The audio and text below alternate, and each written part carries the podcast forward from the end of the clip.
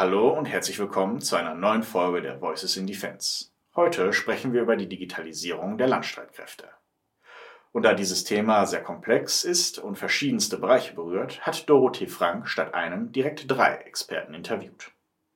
Den Anfang macht Alexander Philipp, Geschäftsführer der Rode und Schwarz Vertriebs GmbH zu DLBO Basic, mit dem eine flächendeckende Einführung realisiert werden soll. Guten Tag und herzlich willkommen. Vielen Dank für die Gelegenheit dieses Gesprächs auf der Eurosatory. Besonderes Interesse steht bei mir natürlich an DLBO Basic, weil ja jetzt die ersten Heereseinheiten damit ausgestattet werden sollen. Können Sie dazu vielleicht ein bisschen mehr ausführen? Ja, sehr gerne. Vielen Dank auch für die Möglichkeit, hier etwas zu, zu sagen. Ähm, DLBO Basic ist ja jetzt auch durch das Sondervermögen in der bekannten Liste eben verankert. DLBO Basic sagt noch nichts über die Funkgeräteauswahl aus, sondern es geht lediglich hierbei um ein Integrationskonzept.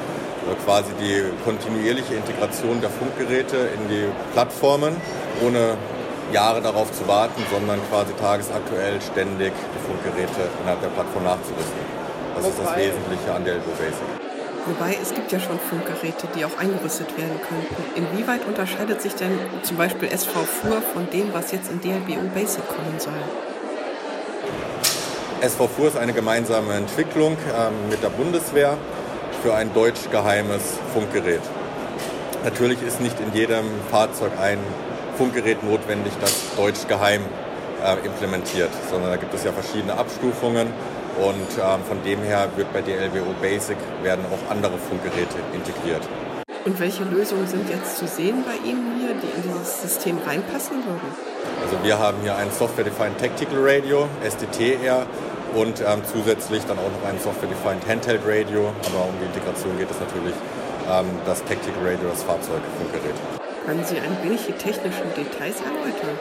Also das Wesentliche, dann kurz zur Erklärung Software Defined Radio unterscheidet sich wesentlich von den bisher eingerüsteten SEM 8090.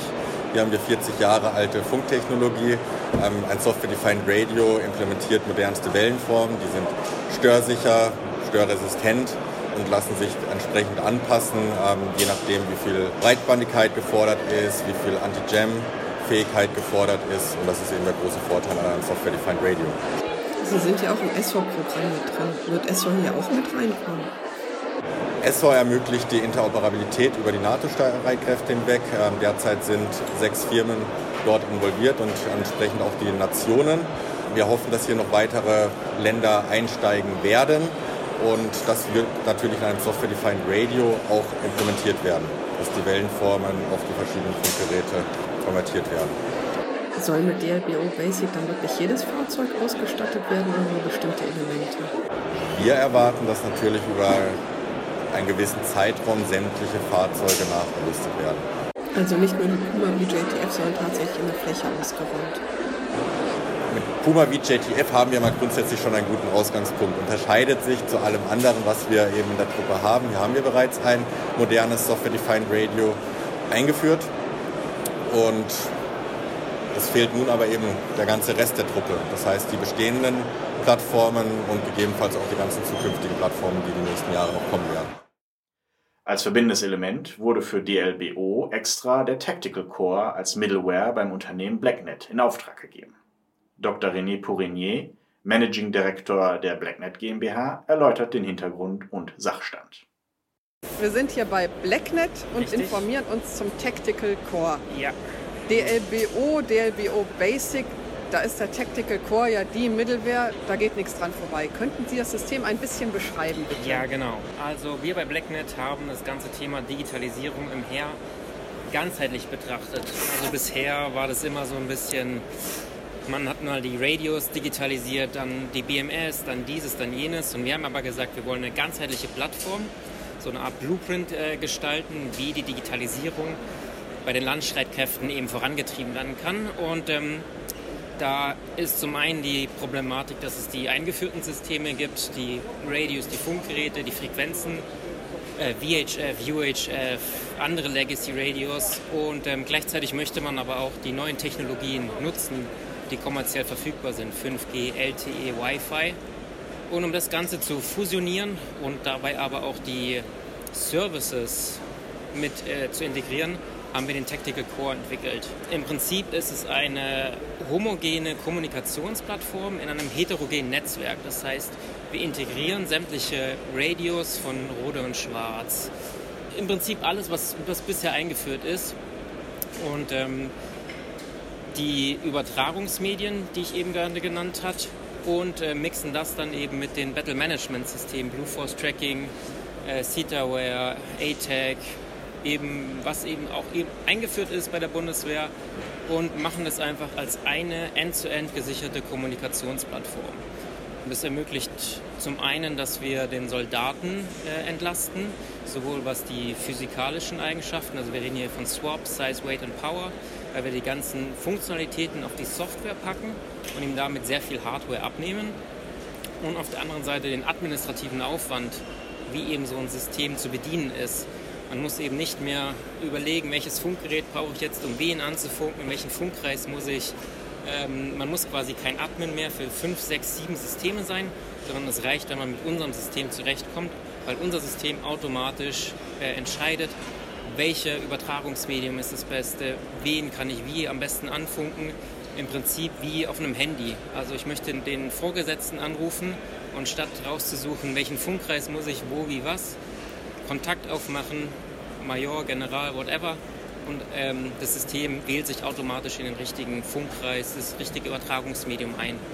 Und das Ganze ist dann eben auf Soldatenebene, auf der Fahrzeugebene bauen wir hier ein, ein sogenanntes Mesh-Network auf. Das heißt, jedes Fahrzeug ist ein Node, ein Knotenpunkt in einem Netzwerk, das prinzipiell endlos skalierbar ist, also endlos in die Breite gezogen wird und hier verschiedene äh, Übertragungsmedien nutzt, von breitbandigen 5G, LTE, aber dann auch, wenn die Entfernung beispielsweise zu groß wird, auf schmalbandige Übertragungsmedien zurückfällt, sodass einfach immer sichergestellt ist, dass der abgesessene Soldat mit seinen Basic Features, Push-to-Talk, Textfunktionalitäten ausgestattet ist. Und es ermöglicht einfach auch in Zukunft, ähm, weil wir die Schnittstellen haben, dass zukünftige Applikationen, sei es jetzt beispielsweise die Sensorik, KI, Optronics, alles mögliche, Effektorik eingebunden werden kann, einfach nur über eine Schnittstellenfunktion statt immer wieder riesige Projekte äh, anzuschieben, die nur diese einzelnen Faktoren digitalisieren. Also es ist eigentlich so eine Neuerfindung von HTML gewissermaßen. Ja, ich würde gar nicht sagen Neuerfindung, sondern einfach so eine notwendige, ich würde fast sagen Drehscheibe. Also wir haben die Welt nicht neu erfunden. Wir haben einfach nur gesagt, ähm, es ist alles vorhanden, wir müssen es nur irgendwie zusammenbringen. Und dieses Bindeglied in der Mitte für eben all das ist die Blacknet bzw. der Tactical Core. Wobei an so einer Lösung arbeiten ja eigentlich alle Streitkräfte, weil alle so ein ähnliches Problem haben. Ja. Sind Sie dann die Ersten, die es geschafft haben? Ich würde mal behaupten, im europäischen Raum ja. Die Amerikaner sind äh, da ein bisschen weiter, auch wenn wir da auch jetzt äh, in den ersten Trials äh, sind mit den amerikanischen Partnern. Ähm, aber so wie ich jetzt auch die, die, das Interesse von den internationalen Partnern aufnehme, ist großes Interesse und äh, dadurch haben wir, also ist meine Annahme wirklich groß, dass wir da einer der ersten sind, die das erfolgreich so umgesetzt haben, wie es eben die Landstreitkräfte sich vorgestellt haben einfach. Und äh, diese Plattform wäre dann aber auch international nutzbar. Also genau, das ist Partner unser großes Ziel, auch ähm, mit den NATO-Bundespartnern da eine einheitliche Plattform zu gestalten. Ähm, eben auch einer der Punkte, dass wir nicht nur sagen, wir können deutsche ähm, Systeme integrieren, sondern wir sind mit den Niederländern im Gespräch, mit den Briten, einfach mit den sämtlichen Bündnispartnern, um hier eine, ein offenes Ökosystem zu schaffen, wo wir alle integrieren können, sodass man eben auch über die äh, Bündnispartner hinweg kommunizieren kann oder auch mit NGOs beispielsweise, die ja auch in so einem Einsatzszenario mit teilhaben, dass man die eben auch integrieren kann, dass die nicht abgekapselt sind, sondern dass die integriert werden über verschiedene Sicherheitsfunktionalitäten natürlich, ähm, dass die einfach teilhaben können. Und wie weit sind Sie jetzt eigentlich?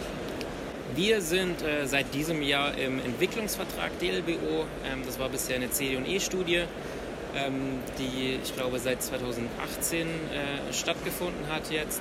Und seit diesem Jahr in einem Entwicklungsvertrag, der das Ziel hat, dass wir nächstes Jahr, Mitte, Ende des nächsten Jahr äh, dann lieferfähig sind. Also könnte es ab dem nächsten Jahr tatsächlich in die Truppe und in die Systeme und zur Konnektivität für DLBO Basic Richtig, genau. Ja. Als finaler Redner wird uns Florian Schlüter, Digital Transformation Strategist bei Rheinmetall Electronic Systems, die Zusammenhänge und übergeordneten Überlegungen zur Abrundung des Bildes erläutern. Wir sprechen heute zur Digitalisierung in der Bundeswehr und wir sehen hier beim Rheinmetall-Stand ja auch viele Lösungen, vor allem im Soldatensystem Technet. Aber gibt es auch einen übergeordneten Gedanken dahinter, den Sie kurz beschreiben könnten? Ja, das mache ich sehr gern. Ähm, womit wir uns die letzten Jahre beschäftigt haben, insbesondere in der Division Electronic Solutions, ist die Digitalisierung der Plattform an sich. Im Englischen gibt es dafür den schönen Begriff Digitization. Äh, gibt es ja den Unterschied zwischen Digitization und Digitalization. Äh, das haben wir im Deutschen nicht. Aber genau mit der Digitalisierung der einzelnen Plattformen haben wir uns in den letzten Jahren beschäftigt. Warum haben wir das getan? Um den nächsten Schritt der Digitalisierung erreichen zu können, nämlich die Vernetzung der Plattformen und die Digitalisierung im übergeordneten Sinne. Das heißt, die verschiedenen Entitäten ähm, unterschiedlichste Arten in Kontext zu bringen, um natürlich wie immer zum einen das äh, Lagebewusstsein der Soldaten und entsprechend auch die Oder-Loop äh, aus militärischer Sicht äh, zu optimieren. Mhm. Dieses Connecten ist damit dann eine Combat Cloud gemeint? Ja, die Combat Cloud ist ein schöner Begriff ähm, und ähm, alle reden über das Thema Cloud und äh, die Combat Cloud hat ihre äh, Berechtigung. Wir müssen, wie gesagt, ich aus technischer Sicht schaue, schaue erst einmal nüchtern auf die Vorteile, die eine Cloud mit sich bringt. Das ist in der Regel entweder Performance, also Rechenkapazität oder Skalierbarkeit. Und dort, wo eine dieser Fähigkeiten, mindestens eine dieser Fähigkeiten gebraucht werden, ist aus unserer Sicht auch eine Cloud sinnvoll zu bewerten, natürlich dann unter militärischen Gesichtspunkten. Grundsätzlich reden wir hier erstmal nicht von einer Combat Cloud, sondern erst einmal von der Fähigkeit, diese verschiedenen Plattformkomponenten in einen Gesamtkontext zu bringen. Und äh, wie lösen Sie das hier? Das lösen wir konkret über eine Art Software-Framework, das erst einmal in der Lage ist, äh, installiert zu werden in die verschiedenen Plattformen und dann eine, äh, ein Setup an Fähigkeiten mit sich bringt. Viele sprechen da von, einem, äh, von einer Middleware oder einem Digital Core. Auch das sind Begriffe, die ähnlich häufig gebraucht werden wie das Stichwort Cloud. Ähm, aber etwas in der Art ist in den letzten Jahren bei der Rheinmetall entstanden, und zwar aus dem internen Antrieb, nämlich die einzelnen Fähigkeiten, die wir erst einmal selber im Hause haben, in einen Gesamtkontext zu bringen. Das war also sozusagen eine Fleißaufgabe, die wir gehen mussten. Heute ist dieser Digital Core, dieses Digital Environment, so wie wir es nennen, hat es einen Reifegrad erreicht, dass wir deshalb auch auf der Eurosatory darüber sprechen, dass wir Partner suchen, die sich in diesen Digital Environment mit in, einbringen wollen, um dann eben dieses Setup an Fähigkeiten anzureichern durch eigene Fähigkeiten. Das ist das eine. Das andere ist natürlich, dass wir eben auf ein Netzwerk zurückgreifen müssen, was auch äh, in der Lage ist, diese Kommunikation herstellen zu können, die wir zwischen den verschiedenen Fähigkeiten brauchen. Das ist ähm, ausgesprochen heterogen, kann man nicht auf ein bestimmtes Radio oder ein bestimmtes äh, Netzwerkprotokoll äh, zurückweisen, sondern dort braucht man eine große Flexibilität. Dort haben wir äh, mit einem Partner zusammen dieses Digital Environment so weit angereichert, dass äh, diese Fähigkeit vor allem von diesem Partner und dann eben auch DLBO-konform realisiert werden kann. Mhm. Vor allen Dingen DLBO-konform oder eher NATO-konform? Beides. Das muss man ganz klar sagen. Ähm, DLBO ist äh, aus unserer Sicht in Deutschland gesetzt. Das heißt, ähm, wir können es nachvollziehen und halten es auch für richtig, dass die Bundeswehr sagt, äh, in Zukunft müssen äh, Plattformen in Deutschland DLBO-konform sein, wenn sie diesem erweiterten Verbund und einem Informationsaustausch äh, angehören wollen, teilnehmen wollen. Gleichzeitig müssen wir natürlich auch äh, international die, äh, das, dieses System betrachten und da ist für uns NATO-Kompatibilität ausgesprochen wichtig. Ja, ich habe gefragt, weil bei DLBO ist ja Tactical Core zum Beispiel gesetzt. Wenn Sie einen, einen eigenen Mittelwehr entwickeln, dann wäre das ja einerseits nicht mehr DLBO-konform, andererseits für NATO vielleicht interessanter. Das ist richtig, wobei der Tactical Core der Firma Blacknet, den Sie sicherlich meinen, dann ja bei der Bundeswehr Tactical Platform Service genannt, eben genau dieser, äh, dieser Tactical Core ist, den auch wir in diesem Digital Environment berücksichtigen. Das heißt, wir greifen auf den Tactical Core der Firma Blacknet zu.